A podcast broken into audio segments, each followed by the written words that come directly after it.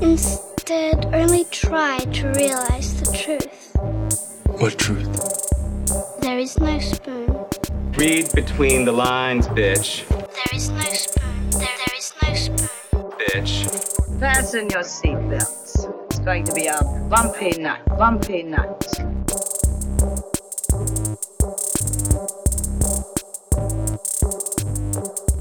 Saludos amigas y amigos, yo soy Mario Alegre Femenías Y yo soy Rosa Colón. y esto es Desmenuzando. Yes. En el episodio de hoy concluimos con nuestro mes de Neil Gaiman hablando de la más reciente adaptación de su magnum opus Sandman. Vamos a estar hablando del audiobook slash audio play que salió recientemente, ahora hace creo que ya dos semanas en Audible, que es exclusivo de ellos. Eh, Rosy y yo ya escuchamos parte del, del audiobook, porque el, audiobook resume los primeros tres volúmenes de los primeros tres trades de, de Sandman. Vamos a estar hablando específicamente del primero. Así que eso es lo que viene más adelante en este episodio. Pero antes vamos a bullshitear como de costumbre. Saludos Rosa, ¿cómo estás? ¿Cómo te ha tratado esta semana de tormentas y falta de luz y etcétera, etcétera? Pues te puedes imaginar que este me trató igual que a todo el mundo en el área metro. Eh, obviamente nada de lo que nada de lo que me pasó a mí es comparable con la pobre gente en el suroeste, Ujú. con los temblores y inundaciones y todas estas cosas. Pero sí, sentí como que la gente no cogió muy en serio esta tormenta y el día, el mismísimo miércoles todavía estaba recibiendo emails de gente, no, porque mira, si vas a trabajar y yo, yo estoy esperando que se me vaya la luz en cualquier momento. I don't understand where, where you're living, pero aquí, y efectivamente se fue la luz el miércoles, mucho ir y venir y pues ya el jueves eh, con la tormenta pues se fue y no sé si ha regresado porque ahora mismo no estoy en mi casa, pero I would hope que haya regresado. Because if not, I'm gonna freak out. Yo, yo considero que hubo como un- una falta de, de cálculo de parte quizás de, no sé si de nosotros como irresponsables personas o de los meteorólogos y los pronósticos, porque yo estaba esperando la tormenta el miércoles y yo vi que el miércoles llovió y sopló y era como que, ah, mira la tormenta. Y de repente como que se quedó nublado y, ah, ok, pues ya pasó, eran las 12, una, nos acostamos a dormir y ¡boom! Llegó como que lo peor. Empezó el jueves. Ajá. Y era como que, espérate, esto no se había ido. yo pensé que ya se había ido por abajo. Sí, y te digo, yo no, yo no estuve súper pendiente de, de las noticias porque todo el mundo estaba actuando como que esto era no big deal. Entonces yo recibía mensajes como que, mira, te estoy mandando este email, mira, te estoy mandando esto. Y yo, pero, pero todo el mundo está trabajando hoy como que normal porque este, no están haciendo preparativos y, y de verdad fue que, que, que me despisté bien brutal y pues...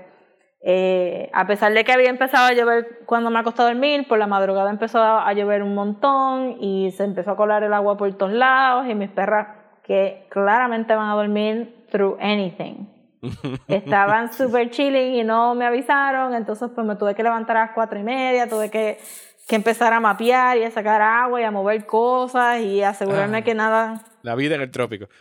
Ajá, exacto. Entonces yo, pero este, caramba, si me hubieran dicho, maybe hubiera puesto algo. Las pero todo el mundo estaba sí. como que, ajá, pero entonces después mi, mi hermana me llamó eh, el día después, o sea, el mismísimo jueves. Y, y ella estaba como que la calle está llena, la gente está yendo a trabajar, como que ningún patrono hizo el, el protocolo correcto y, y, y la gente que trabajaba from home estaba como que, pues, esperando que se vaya la luz, pero tengo que trabajar. Y es como que.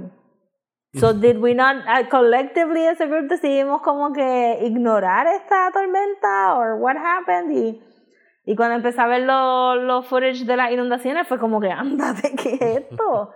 Porque aquí la gente estaba como que, ajá, sí, mira, que para ver qué hiciste. Y yo no, no hice nada, se fue la luz. Se fue la luz y no ha regresado. A mí se me tardó 2 o 14 horas por ahí en regresar. Eh, después de como 20 intentos, ¿sabes? Como que volvía por dos segundos y se iba otra vez. Y ya al final era como que, eh, cada vez que se prendía la luz era como que no- ni, ya no- ni nos levantábamos. Era como que seguíamos jugando el juego de mesa o lo que sea que estábamos haciendo ahí en la sala. Eh, pero Ajá. nada, ¿qué se va a hacer? Eh, esperemos, podemos Nada. cruzar los dedos, pero esto siendo el 2020, de que esto fue That Was It. Ese fue el susto que vamos a pasar este año y ya cumplimos con nuestra cuota de huracanes y tormentas. Y bye. Foolish. Go fuck yourself, Storms. no necesitamos más de ustedes este año, por favor. Por favor, por favor. Ok, anyway. Buchiteo. ¿Qué has estado Ya. viendo? ¿Qué has estado leyendo? Cosas, cosas fun, por favor. Ok, pues lo había mencionado en uno de los otros episodios, pero oficialmente lo terminé. Este, un anime que Netflix estaba empujando bastante, que se llama Megalobox. Ajá. Eh, y pues esto vino recomendado por, por mi amiga Tania y yo usualmente, a mí no me gusta el boxeo, not a fan. No, no- Pero- Nunca fuiste una caravana de recibimiento de Félix Tito Trinidad ni nada por el estilo. Eh, no creo, pero sí me recuerdo el, el hype alrededor de Tito Trinidad. Ajá. Pero nunca he ido a una casa a, a ver una de estos boxeos, nunca he visto nada de estos boxeos. It's, it's very boring to me. Eh, pero el, man, el anime estaba bien bueno y, y estaba bien interesante porque cuando buscamos información está basado en un, en un manga que se llama Ashitana no Joe que es este era en los 70, 60, 70. Ujú. So it's actually about boxing. Ajá. Pero este anime es un reimagining para el 50 este aniversario y, e- y tienen todas estas chaviendas de gears para boxear, este, pero no Joe, es Gearless Joe, el protagonista, because he boxes. He does not actually megalobox, if you will. Ah.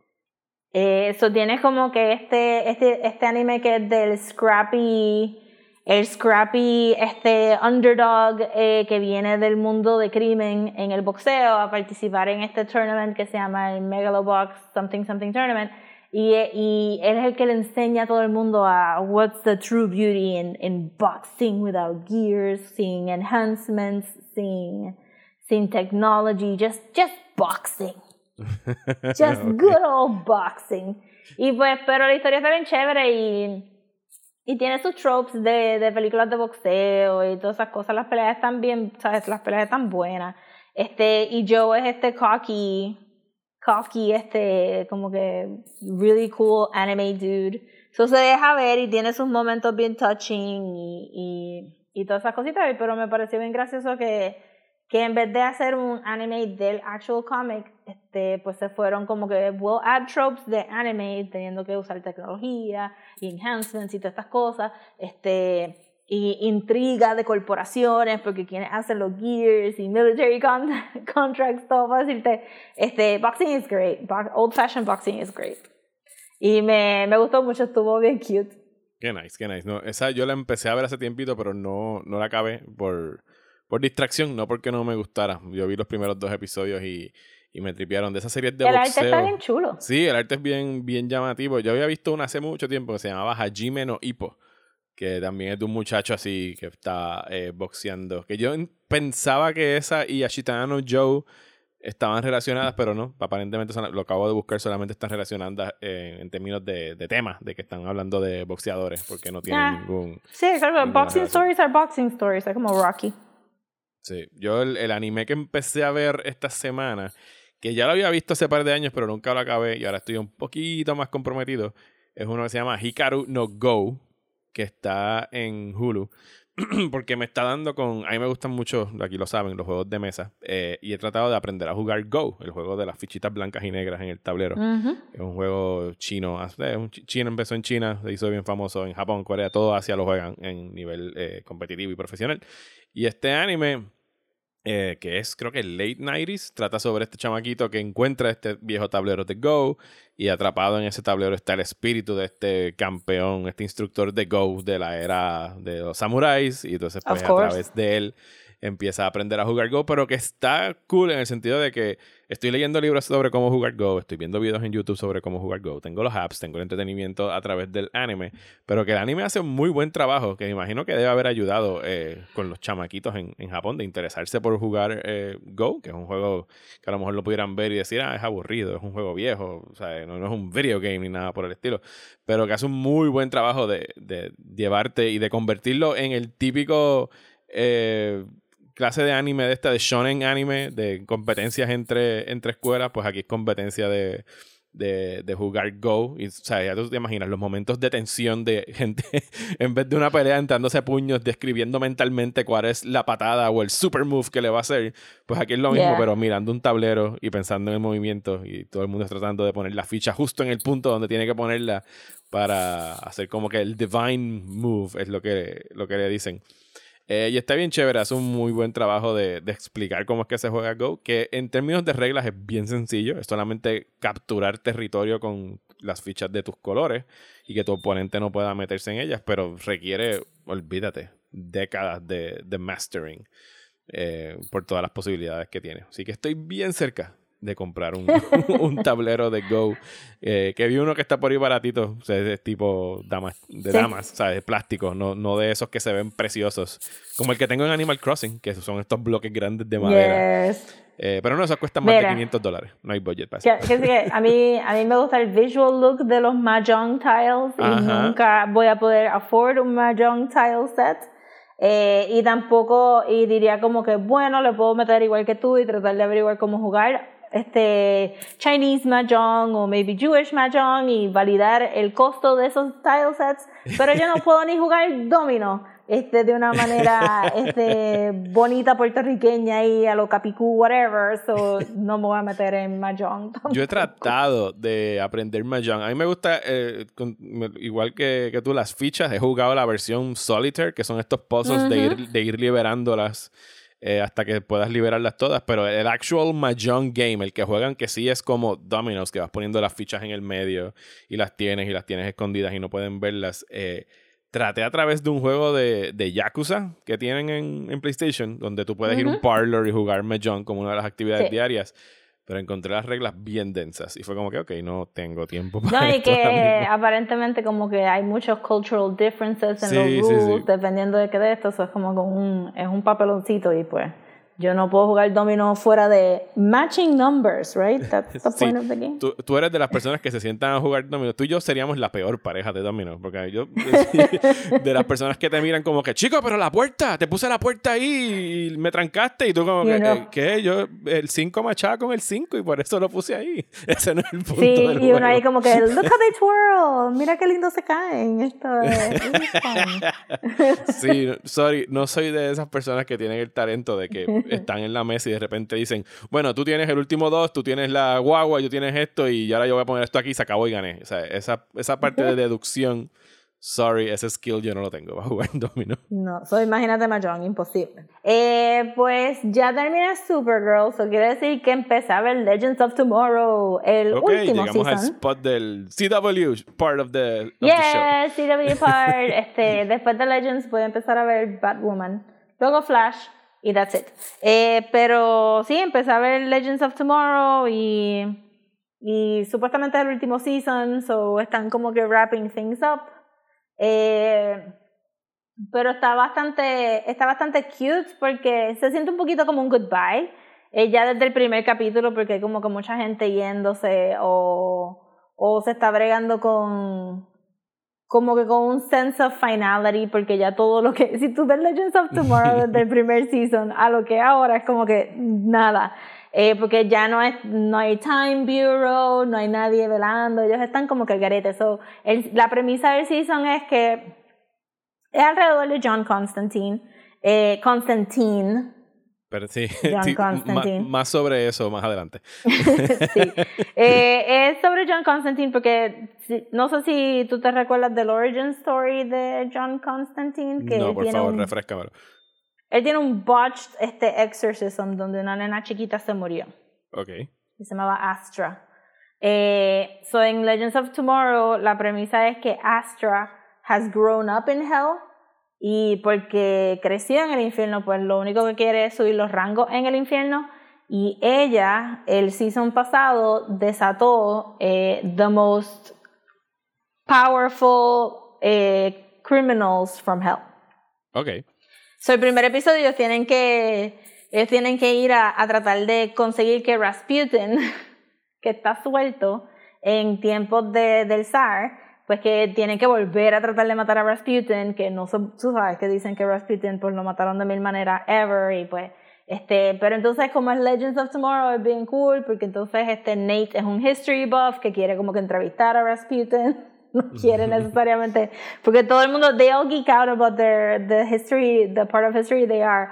Y pues nada, esa es la premisa, como que todo el season ellos van a estar buscando estos malos que salieron del infierno mientras John trata de ver cómo hace porque they can't just put them back into hell porque Astra los soltaría de nuevo y sería como que so que ellos están ahí buscando hubo como que una, lo de Rasputin estuvo un poquito gross eh, como decidieron este almacenar if you will a Rasputin en la nave este y pues pues esa es la premisa pero entonces en términos de del show entre los personajes nosotros, el, la audiencia, sabemos que ellos tuvieron un time glitch el season pasado y que un personaje favorito no está ahora mismo en el equipo because they changed history. Okay. Eh, so tú estás como que esperando, como que remember her, look for her, dale, dale, dale. Entonces ella, este, el personaje que están buscando era bien sarcastic y bien como que tomboyish y bien como que snarky y pues en la versión que estamos viendo ahora es completamente diferente y la actriz está just living it. So it's super funny. so que tiene como que muchos little jokes y están wrapping things up este, en términos de, de cómo son ellos y cuáles son sus roles y qué es lo que les espera después de todo este revolú. And it's been very fun. Como que creo que vi cuatro episodios y está bastante cool. Como que no tan wacky como el season pasado. Y Ok. también este me gusta que, que todo el mundo que pasó por el crossover, porque algunos de ellos están como que no, yo no fui el crossover, I skipped it because it's always a mess. Este, pero los que fueron están como que, you guys don't understand what we did, we had to save the whole multiverse, y están todos trastornados y los otros están como que, yeah, yeah, whatever, so you saved the world again, no me importa, seguimos. So, está bien cute. Cuando Pues- se acabe ese season, pueden como que sentarse a ver todos los seasons de Cantaza and really appreciate the show. Pues acá yo he estado aprovechando el tiempo que estuve sin luz y le he empezado a meter eh, más mano a, a Ant Kind. Ant Kind es la nueva, la primera novela en realidad, del guionista y director Charlie Kaufman, eh, la persona a cargo de películas como Adaptation, de, perdón, de los libretos de películas como Adaptation y Being John Malkovich, Eternal Sunshine of the Spotless Mind y las películas que ha dirigido que han sido Anomalisa y Synecdoche New York. Y desde que yo había leído ya la premisa de este libro, sabía que era algo que iba a tener que leer, porque además de que era el primer libro de Charlie Kaufman, y déjenme decirles que es exhausting estar en la cabeza de Charlie Kaufman, porque wow. es el equivalente, porque escribe de una forma que es como que un train of thought que va a las millas, o sea, y es, eh, es comparable, yo lo estoy comparando con el personaje de Nicolas Cage en Adaptation, que siempre está como que con este internal monologue, siempre está como que bien aprensivo, bien en estrés, hablando con sí mismo. El personaje principal de esta novela es un crítico de cine llamado B. eh, ¿Cuál es el apellido de él? Eh, B. B. Rosenberger Rosenberg, que by the way no es judío y él siempre se jacta de que no es judío, solo que el apellido suena judío No, solamente con ese, con ese apellido. que este tipo, y es este tipo insufrible, who thinks very highly of himself, que no, siente que no es apreciado por sus otros colegas dentro del círculo de eruditos de cine, que ha escrito múltiples eh, ensayos y monografías y little books about criticism, y cada vez que tiene que soltar algún título, eh, me meo de la risa con, con la manera que compone el título del whatever ensayo haya escrito eh, esa semana. Que, y es este tipo, don- que él es es de estas personas que quieren ser como que bien fake woke. Como que él dice, como que no, yo tengo una novia que es African American. Y durante Oh, todo el no. libro, eh, durante todo el libro, él- la, la novia African American no tiene nombre. Es I'll just call my African American girlfriend. Es como un token. o sea, es como Oh, una my cosa, un badge of honor de que, mira, Ajá, yo no soy ajá. racista. I have an am- African American girlfriend. No tiene nombre. Es African American girlfriend. Eh, oh my God. y la premisa gira en torno a que él va a Florida y descubre, se topa con este eh, señor afroamericano bien mayor, tiene ciento y pico de años, que él creó esta película de stop motion animation que él empezó a filmar desde, lo, o sea, desde principios del siglo XX, de 1917 o algo así, y la estuvo filmando durante toda su vida y la película ahora dura tres meses. Y es una película de stop motion animation donde pues no- todavía no tengo los detalles claros de lo que ocurre en la película, pero él habla mucho de que él hizo animación de todo lo que está en pantalla y todo lo que está fuera de pantalla, que él dice que son the unseen. Y the unseen son todos estos personajes negros de minorías, ¿sabes? El director es un director obviamente afroamericano y él dice que de- él nada más grabó en cámara la historia, pero que atrás de la cámara él hizo animaciones de todos estos muñecos. Él tiene su casa repleta de miles y miles de stop motion dolls que él animó, aunque nunca los filmó, pero los animó haciendo algo fuera del frame de la pantalla. ¿Y qué es lo que ocurre? Que después de que este personaje del crítico de cine ve la película, le toma tres meses y él dice que toda película amerita, ah, para él poder juzgarla eh, dignamente, tiene que verla siete veces, una para adelante, otra para atrás, boca abajo, boca arriba. Él se está tripeando mucho a la profesión del crítico de cine, insoportable. Pero que por algún accidente esta película se quema. Y él es, Oh, queda no. con, el director muere y él es la única persona que queda con el recuerdo de esta obra maestra que él vio y entonces lo que queda es un single frame de la película y él ahora pues se dispone en la parte que estoy del libro a tratar de reconstruir a través de un libro qué fue lo que él vio para él ser como que el champion y entonces pues ya tú sabes siendo él el hombre anglosajón americano él, él es el- él va a ser el, el cura el priest el que va a llevar la palabra de este cineasta negro que nadie conoció my y que lo van a descubrir gracias a mí es Oh no. una loquera de libro. Eh, es como una extensión. Yo no sé, tú llegaste a ver Synecdoche New York. No, nunca la llegué a ver, no sé, no sé por qué, a mí me gusta. No Es un tripeo. estaba muy Esa, available, yo creo. Esa es con Philip Seymour Hoffman haciendo de este eh, dramaturgo que está escribiendo una obra que le toma años y años escribirla, al punto de que la obra se convierte en su vida y va construyendo sets y sets y sets. Pues este, Sí, que él este- vive en un, en un modelo de Synecdoche, New sí, York, se- adentro de un creciendo y apartamento. Sí, sí, él reconstruye Nueva York dentro de un set y va construyendo Nueva York hasta que la vida se Ajá. convierte en el teatro. Pues este pe- eh, libro tiene algo de eso, eh, pero con el cine. Eh, pienso que sería bien difícil llevarla a, a la pantalla grande, pero lo mismo pensaría de algo como Synecdoche New York, pero, Pero son 700 Animaliza no páginas. es stop motion. Sí, no, no, tiene muchas cosas de, de la obra de Charlie Kaufman. El hecho de que sean stop motions y del cariño con el que él habla de, de este método animado, ¿sabes? Si de verdad les gusta en eh, los, los guiones que ha hecho Charlie Kaufman, les recomiendo que busquen el libro porque es bien gracioso. Tiene unos sick, sick burns dirigidos a personas de, de la industria. De hecho, déjame buscar uno, que es el único que he compartido hasta ahora. Chequeate, chequeate. Starbucks is the smart coffee for dumb people. It's the Christopher Nolan of coffee. Dunkin' Donuts is lowbrow, authentic. It is the simple, real pleasure of a Judd Apatow movie, not showing off. Actual human. Don't compete with me, Christopher Nolan. You will always lose. I know who you are, and I know I am the smarter of us. O sea, esa comparación de que Christopher Nolan es el Starbucks de- del coffee. O sea, es bien raro que yo esté leyendo un libro y me empiece a reír a, a toda boca, pero aquí ya deciré me ha visto un par de veces que me pregunta ¿qué estás riendo? Y yo, es que este libro está cabrón, porque tiene unos sick, sick burns así a diferentes directores y gente de, de la industria. Así que si les gusta el cine, si les han gustado las películas de Charlie Kaufman, les recomiendo que busquen Ant Kind. Y tú también te estás leyendo un libro, ¿verdad, Rosa?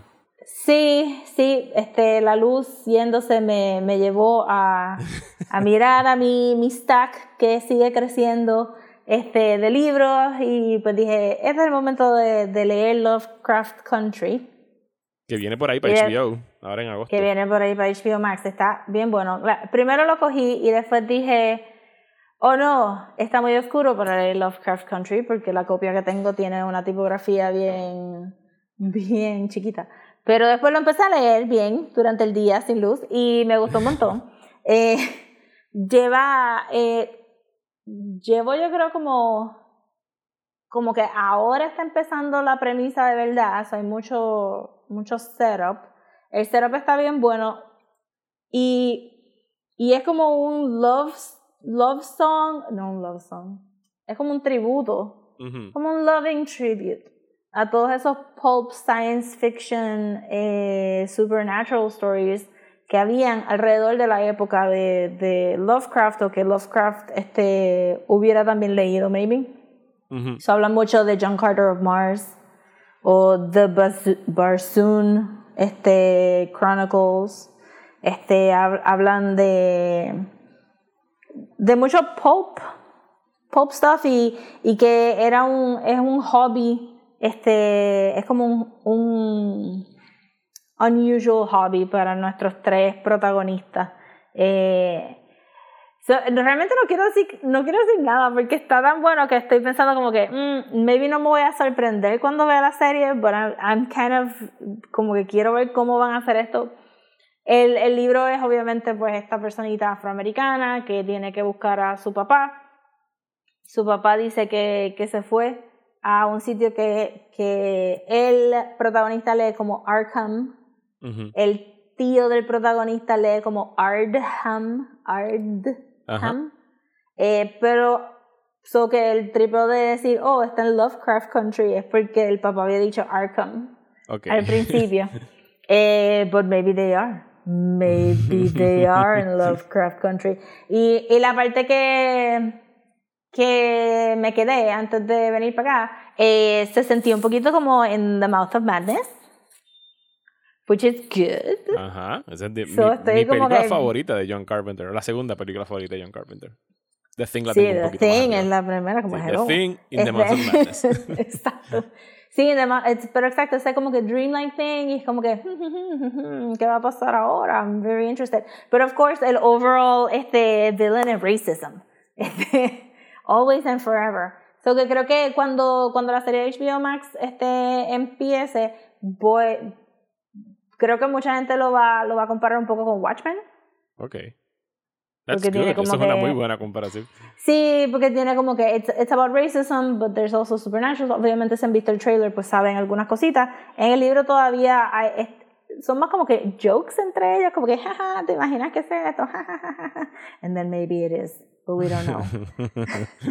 so, estoy bien curiosa cómo van a poner el pacing, pero, pero ciertamente va a ser como que black culture el, el show. So, estoy super interested, de verdad. Y el libro, el libro es bastante grueso, pero se lee bien rápido.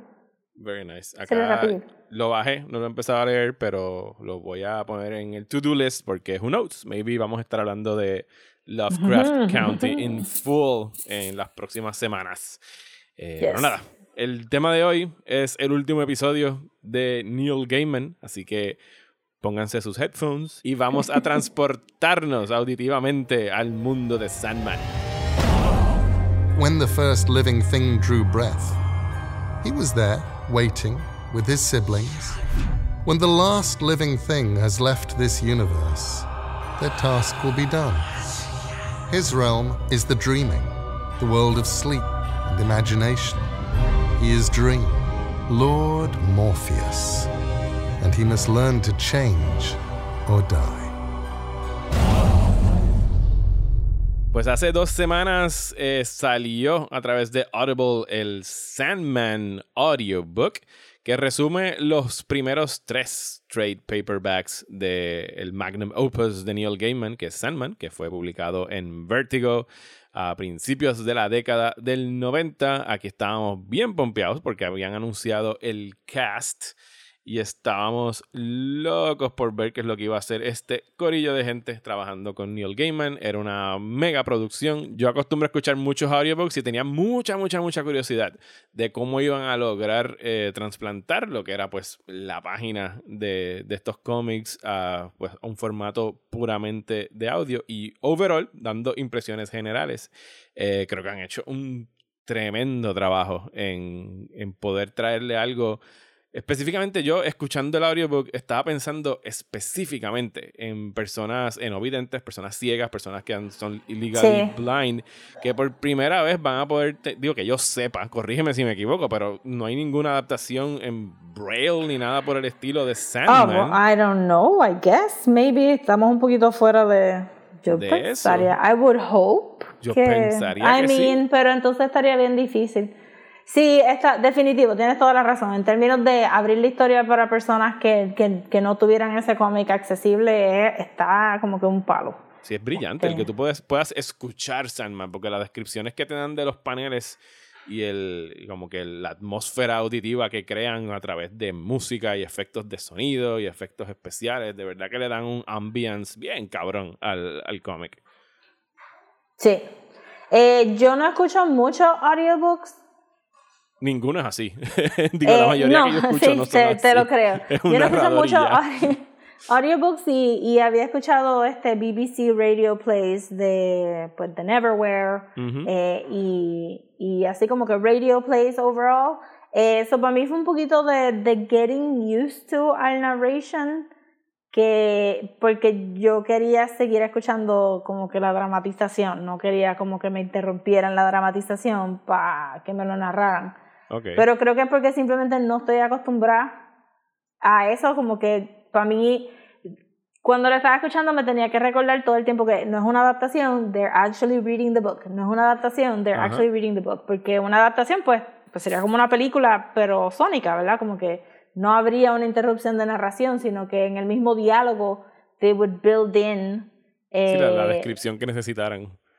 Ajá, exacto, como que, que, que maybe sería para mí un poquito igual de clunky, pero también este, pues podrían hacerlo con sonido versus tener a alguien decir como que he took the helmet off, pues entonces Ujú. como que escuchar que el helmet quitándose, pero, pero era como que era yo tratando de acostumbrarme a todo esto. Pero sí pienso que, que la voz de Neil Gaiman es demasiado sweet para esto.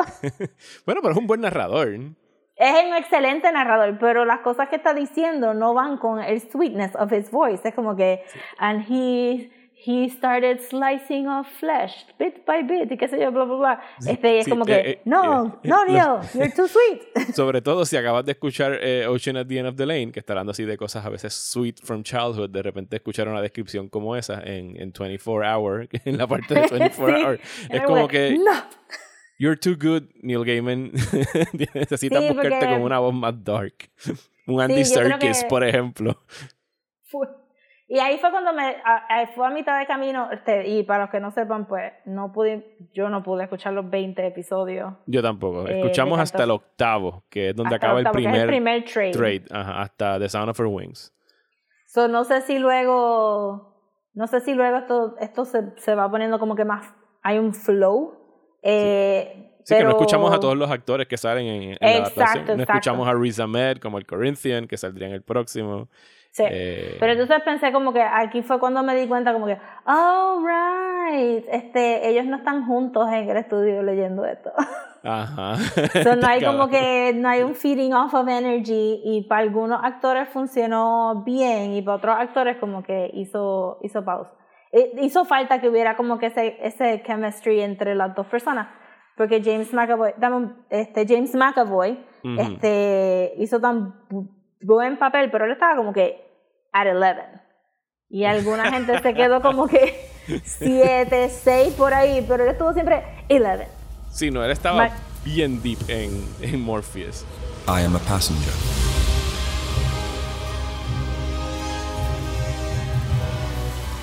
I am moving through your dreams. All your dreams.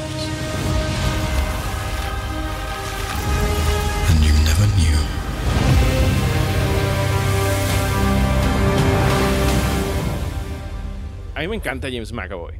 No sé si es mi voz o la voz que yo me imaginaba para Morpheus. No, para nada, yo tampoco. Para nada. O sea, pienso que lo hace bien porque es- tiene una gran voz, ¿sabes? James McAvoy suena súper cool, ¿sabes? Yo le envidio su voz. Pero cuando yo estaba leyendo Sandman, me imaginaba una voz, yo pienso que un poco más suave, más melancólica. La de él es bien deep. Como que trata de darle sí, un peso, está- una gravedad a la voz que para mí tendría en algunas escenas cuando está hablando Morpheus, posiblemente cuando esté hablando con personas para intimidarlos o para dejarles saber su poder, pero otherwise, como por ejemplo Pero ese último tiene- capítulo que escuchamos con Death, se supone que hubiese sido alguien más en baja, pienso yo. Ahí es que, yo, ahí es que viene en lo que tú dices de que no estaban juntos y no podían feed off each other en mood ni nada por el estilo. Me hubiera gustado que ese capítulo me hubiera gustado más, pero siento que ella se quedó un poquito en 6 y no llegó a, a 11. Eh, no, eh, eso fue la el otro hurdle que tuve que sobrepasar, es que tenía que constantemente decirme, these are not the voices that were in my head when I was reading this comic, and that's okay. Este, it's not what I would have done, but that's okay. Siento que, que Pero entonces, para empezar full, Ajá, vamos para atrás. eh, sí, siento que, que todo esto viene al, al caso de que esta es the weakest story del Sandman Sí. comic y que Sí, es la más eh, tradicional dentro del comic bookiness que tiene. Y es la más, o sea, si tú lees esta historia nada más, no, no tienes un sentido de que es Sandman, porque aquí está como que too forced la idea. Aquí está forced a, a comunicarse demasiado con el DC Universe y está forced a, a, a poner superhéroes. Yo creo que también, ahora que la escuché, yo he leído Sandman como que ocho, nueve veces corridas. Antes yo me lo leía una vez al año. Pero es escuchándolo ahora, después de un tiempo, y en estos tiempos que vivimos que, que se sintió como que, ja, esta, o sea, esta historia no es tan violenta luego. y aquí es como que, vean violencia, vean violencia. Y entonces, como salió en el 88, no sé si hubo un poquito de pressure de, de caer en ese dark, este Bronze Age time. eh, de, de o sea, los- o sea, esto es para Vertigo, esto es adult, esto es gritty, este Alan Moore hizo Swamp Thing, mira lo que hizo Alan Moore y que Neil Gaiman soft, sweet, sweet Neil Gaiman se sintiera este push a, a poner más violencia de lo que la historia necesita.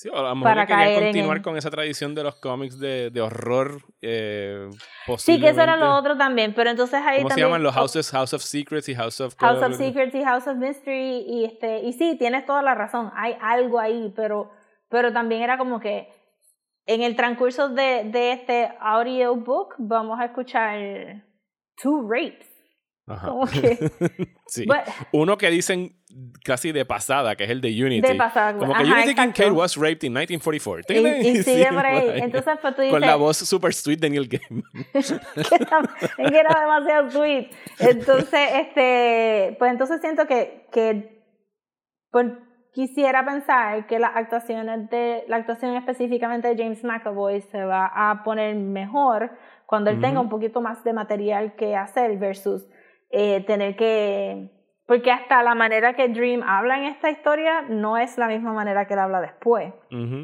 porque está tan forzado a tener que buscar estas tres cosas y tengo que buscar estas Sí, tres es un cosas. scavenger hunt, es un origin story through and Sí. through de quién es, para explicarte quién es este personaje, quién es Morpheus. Es bien convencional en su origen.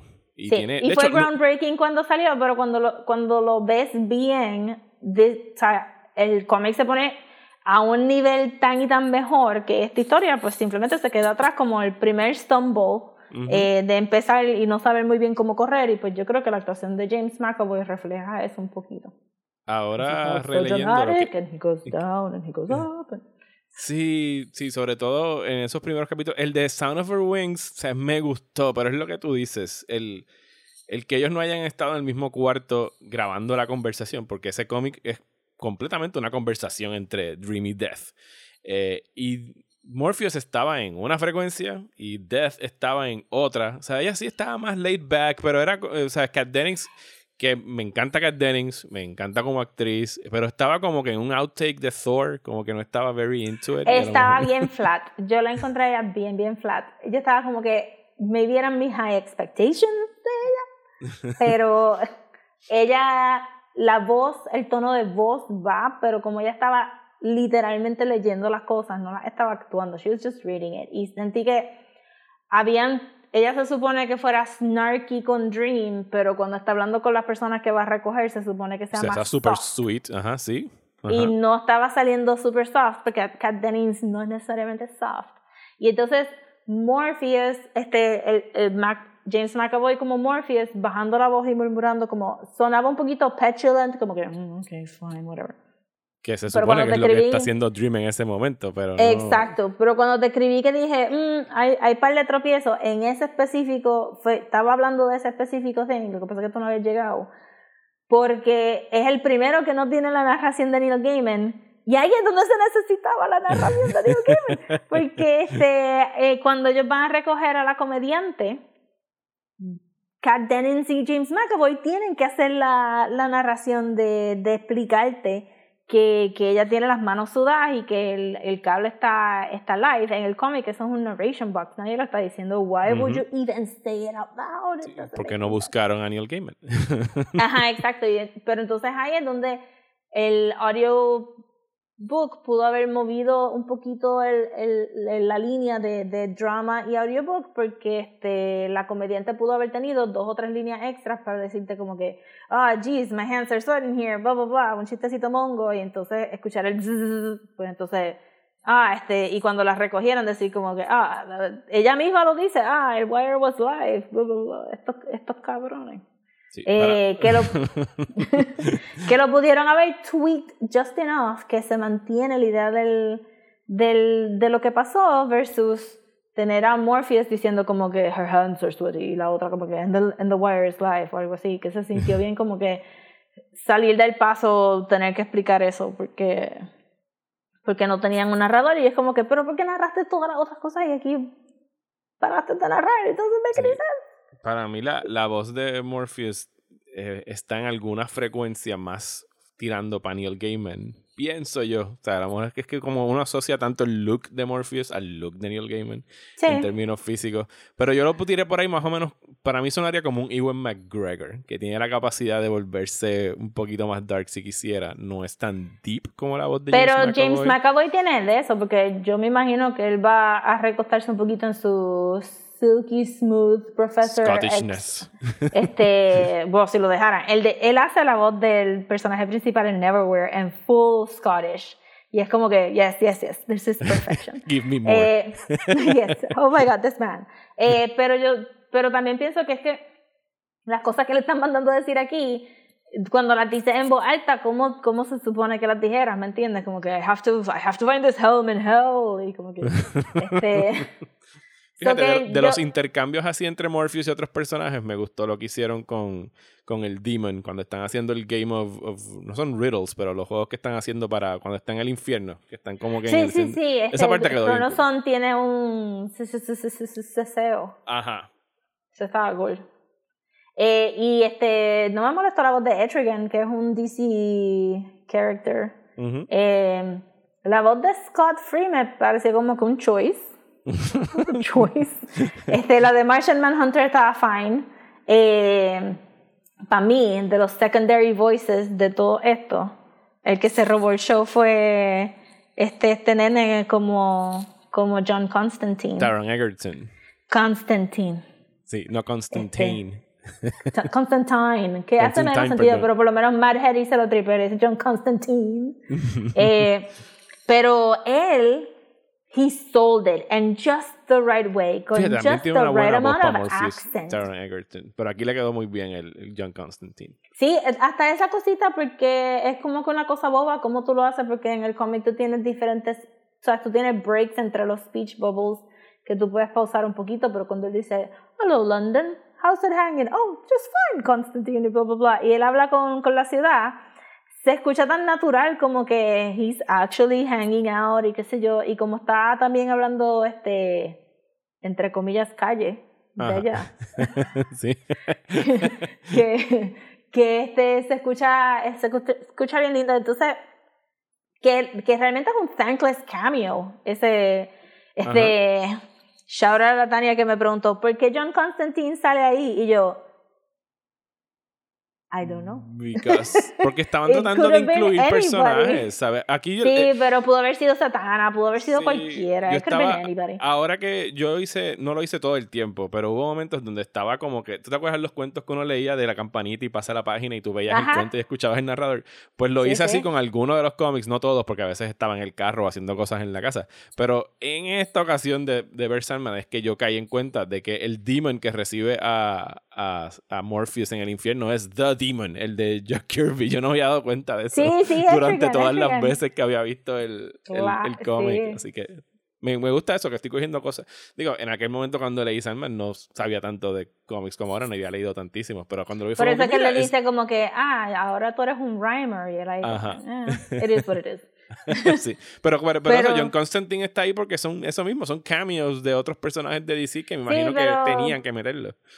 Pero tú sabes, en parte está ahí también porque porque este era un personaje que, que lo iban que iba a tener su propio cómic en Hellblazer, que iba a ser un flagship character de Vertigo y estaban ya moviéndose para crear este World of Magic, mover todos estos personajes de magia para Vertigo y qué sé yo, y pues que sí, en parte es como que esta, es- esta es la historia de Sandman donde donde está, donde corporate está un poquito más presente que en las otras y, y, y ahora que lo estamos viendo con, con otros ojos, pues sí es como que, ¿sabes? Tania nos ha leído Sandman y dice, ¿por qué John Constantine sale ahí? Y yo, mm, I guess, porque sí. Pero está, este, pero obviamente uno está como, es excelente anyway. Pero sí, uno está como que, mm, I guess it could have been anybody. Este, pero ese, ese episodio me gustó mucho y fue por, por la actuación de, se me olvidó el nombre de esa nena porque es difícil de, de Taron decir. Egerton. Taron Egerton. El que hizo de Elton John y el que sale en Kingsman. Y el, la voz del protagonista de The Dark Crystal. También. Pero ahí hace un sweet, soft, soft voice. este, pero aquí se la robó, tú sabes, como que ella está, ay, ¿quién va a ser de John? Porque obviamente el John que sale en el CW verse es bien iconic now. Y es como que, jajaja, le quedó súper bien. You're amazing. De las cosas que aprendimos en, escuchando ahora el, el audiobook fue cómo se pronuncia, eh, era Lucian. ¿Cómo es que se pronuncia, Rosa? Oh my God. Toda la vida le hemos dicho. Lucian. Lucian, el mayordomo No, de Dream. no, nosotros decimos Lucian, ellos dicen Lucian. Lucian, perdón, sí, es, un, es una S. Lucian. Yo, mind blown. Este, yo como quiera le voy a decir Lucian, no me importa. Y se llama John Constantine, no me importa. No me importa que nadie ni el creador diga que eso es John Constantine. It doesn't make any sense. Se llama John Constantine. Eh, pero sí, eso threw me for a loop. Por eso fue que te mandé el mensaje como que Lucian. ¿Qué es eso?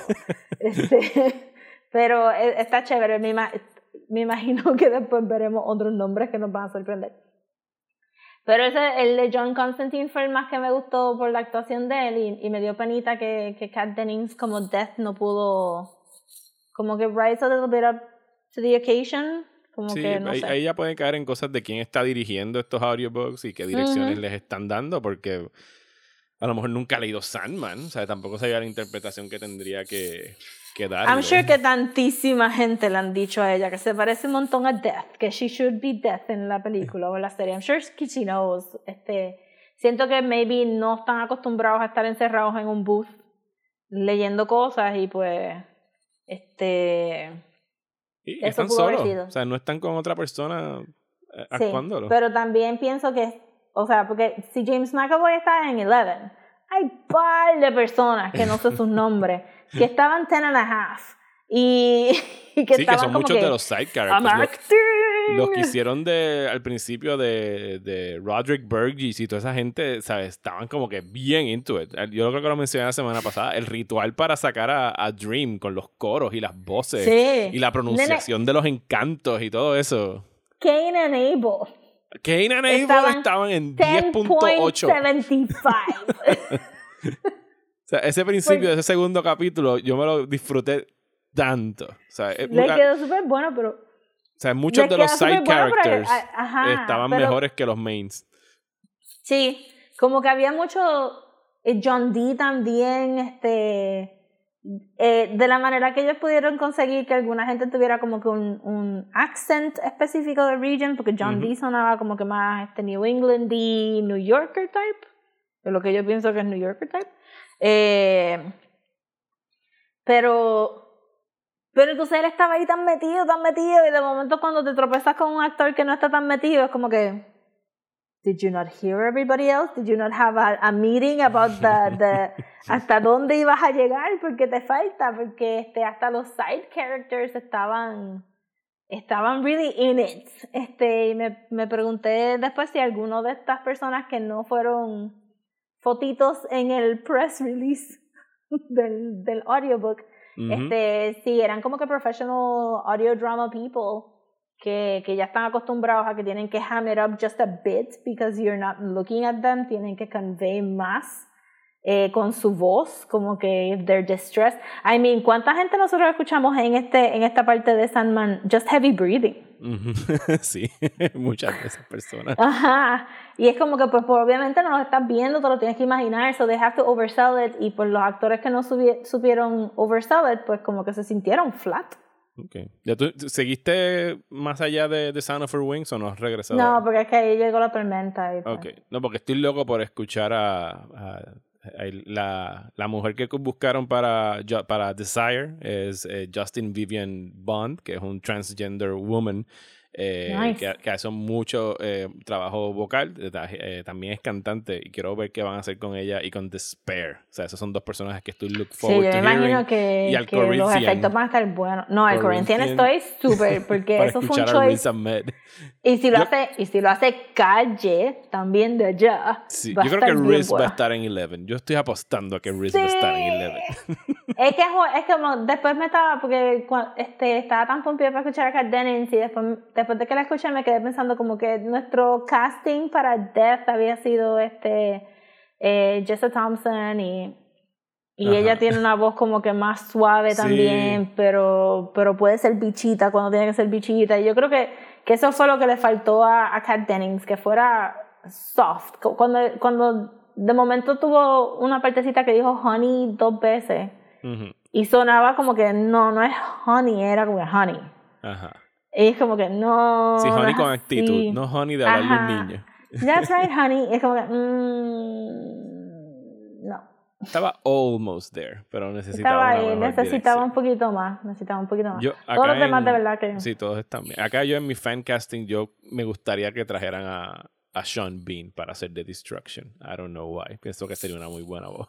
Eso estaría bueno. Oh, no hemos hablado de Lucifer. No hemos E- hablado de este Lucifer, hombre. que es Michael Sheen, que había hecho del ángel en, la otra serie de Neil. Gaiman. Así que ya cumplió cuando con lo los dos, con escuché, Hell. Bien, brutal. Este, cuando lo escuché dije, diablo, esta no es la voz que yo tenía de Lucifer at all en mi cabeza, but I, I love it. It's good. Y él no, él no, he didn't take it to 11. Eh, Que lo mantuvo en un, un buen 7.5 por ahí. Ajá, pero estaba perfect. Estaba perfect y hopefully cuando lo traigan. Sí, porque el dos, Lucifer en este, en este cómic es alguien más laid back, más recatado, más como que no, no, no, no tenía que irse a Eleven para hacer este Lucifer. Ajá. Y entonces, pues, y también tenía como que a Beelzebub y a, a- a Ujú.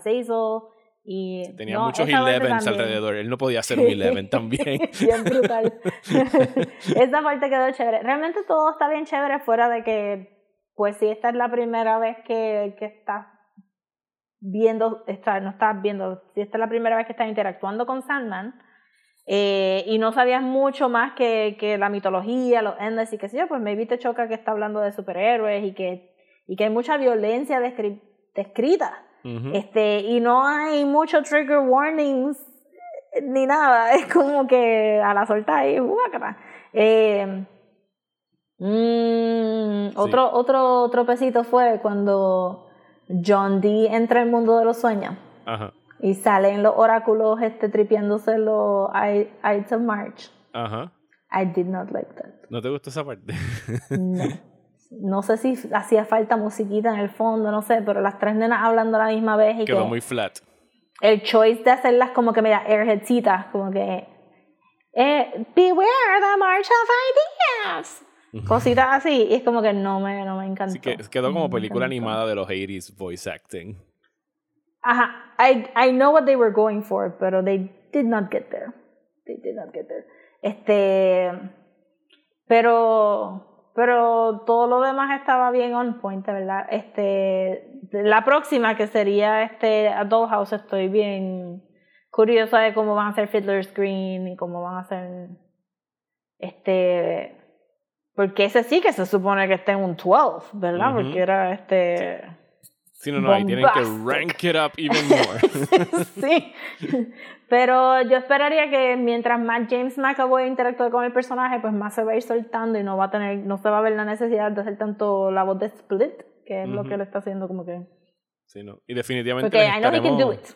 Sí, no, no, él puede hacerlo. Y tiene tremenda voz, no le quito eso. Lo que pasa es que, pues, choca con la voz que yo hubiese escuchado a Morpheus hablarme a mí en mis sueños.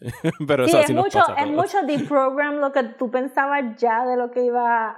o sea, Ajá. es mucho deprogramming your imagination para poder apreciar lo que ellos trataron de hacer. Que de seguro nos va a pasar cuando eventualmente sí la hacen, la adaptación para Netflix de Sandman, que ya creo que lo hablamos por Messenger, que Neil Gaiman ha estado dando entrevistas y que están considerando cómo es que van a representar a Dream, porque Dream puede ser manifest o sea, tiene múltiples manifestaciones, depende de quién esté Yes. pensando en él.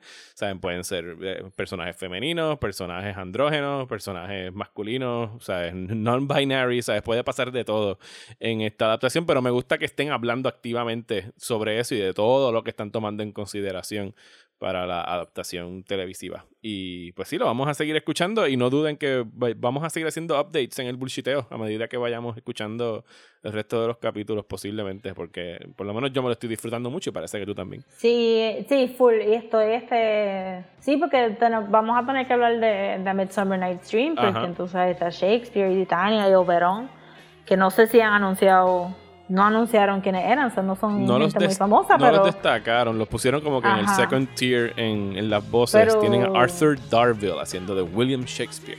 I'm sure he's the Shakespeareest Shakespeare that ever Shakespeare. pues probablemente.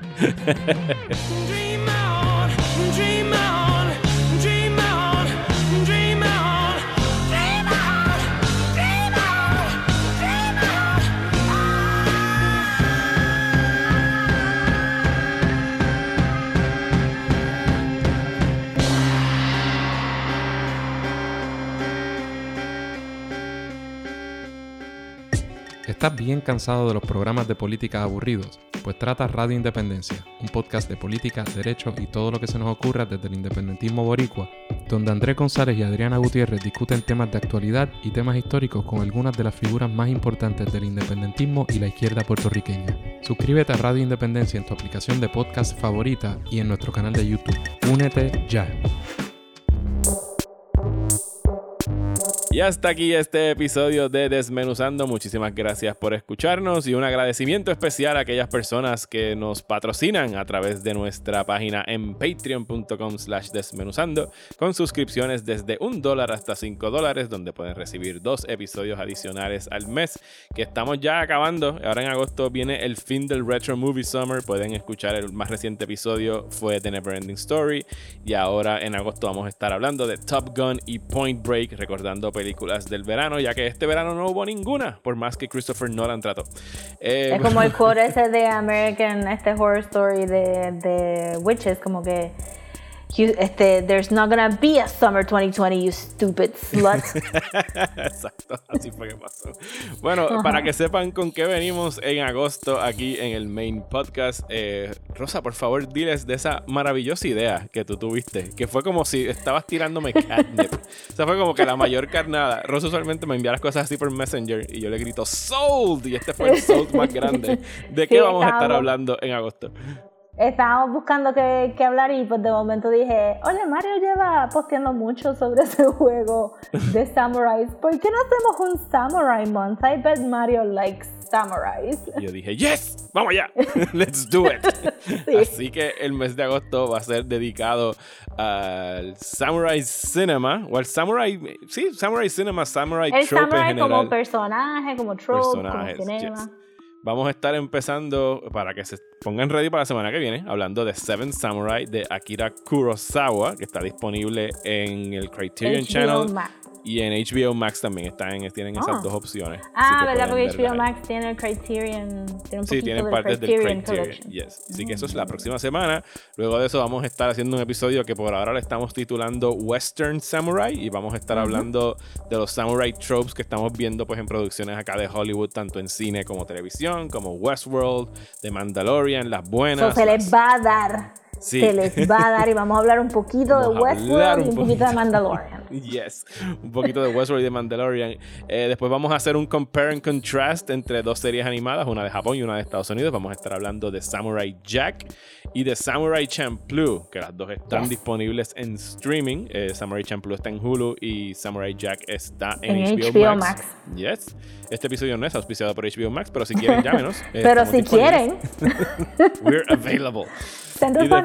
Y, de- después vamos a estar concluyendo agosto hablando uh, específicamente de una película. No hemos decidido todavía cuál, se los vamos a decir más adelante para que la puedan ver, pero va a estar disponible en alguna plataforma de streaming, en donde veremos un vistazo más desde la perspectiva de Japón y los samuráis y su tradición, de que en realidad no eran necesariamente estos héroes que nosotros idolatramos en la ficción. Eh, El sobre- deromanticization del samurai. Sí, específicamente a través del cine de Kenji Misoguchi, que pues trabajó mucho con, con actrices y sus personajes se centraban en mujeres y presentaban que los samuráis en realidad eran unos very big dicks, que aplastaban a todas las clases que estaban debajo de ellos. Eh, pero nada, ese va a ser el tema de agosto. Espero que se monten con nosotros. Rosa, ¿dónde nos pueden seguir en las redes sociales? Nos pueden seguir en Instagram como Desmenuzando y en Twitter y Facebook como @desmenuzandopod. Y si nos quieren mandar un email, nos pueden mandar a desmenuzandoelpodcast@gmail.com.